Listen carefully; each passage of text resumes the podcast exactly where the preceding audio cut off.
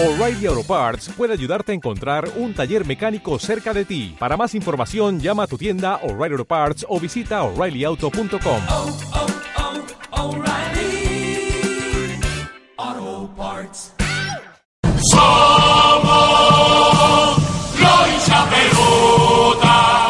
Recuerden que este sábado deben atrasar una hora los relojes.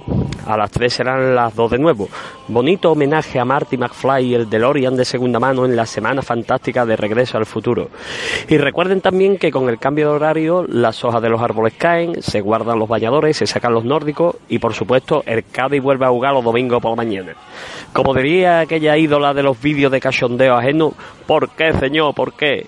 Mi más enérgica protesta al horario matutino porque pilla malamente a ese padre de familia católico apostólico que debe decidir entre la misa dominical de turno o hacer rabona cristiana, darle esquinazo al cura y tirar para Carranza sin que se entere ni Dios.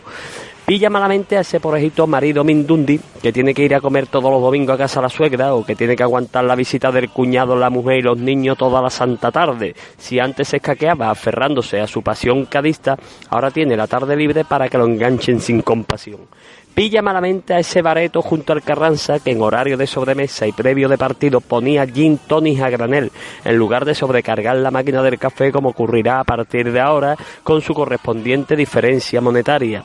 Pilla malamente a los nostálgicos del balompié como un servidor, amante de las tardes de transistor y carrusel, salvo excepciones matinales que consistían en o domingo de carnaval o la cita anual en el campo de Rayo Vallecano y por supuesto le pilla malamente a los crápulas nocturnos, cadistas vampirescos y demás particulares pobladores del golferío discotequero del Saturday Night que a eso de las 5 de la mañana, justo cuando la de los ojos gatunos se le acerca y le clava las pupilas, él le corresponde, ella se ríe y parece que comienza la aventura jamás imaginada, la carga de conciencia cadista lo pisotea y acaba retirándose a sus aposentos sin compañía ninguna porque está obligado a madrugar para ver a Aridane sacando el balón desde la defensa antes que amanecer desayunando con la felina de marra despeinada y con la camisa que él llevaba puesta como único ropaje y o pijama.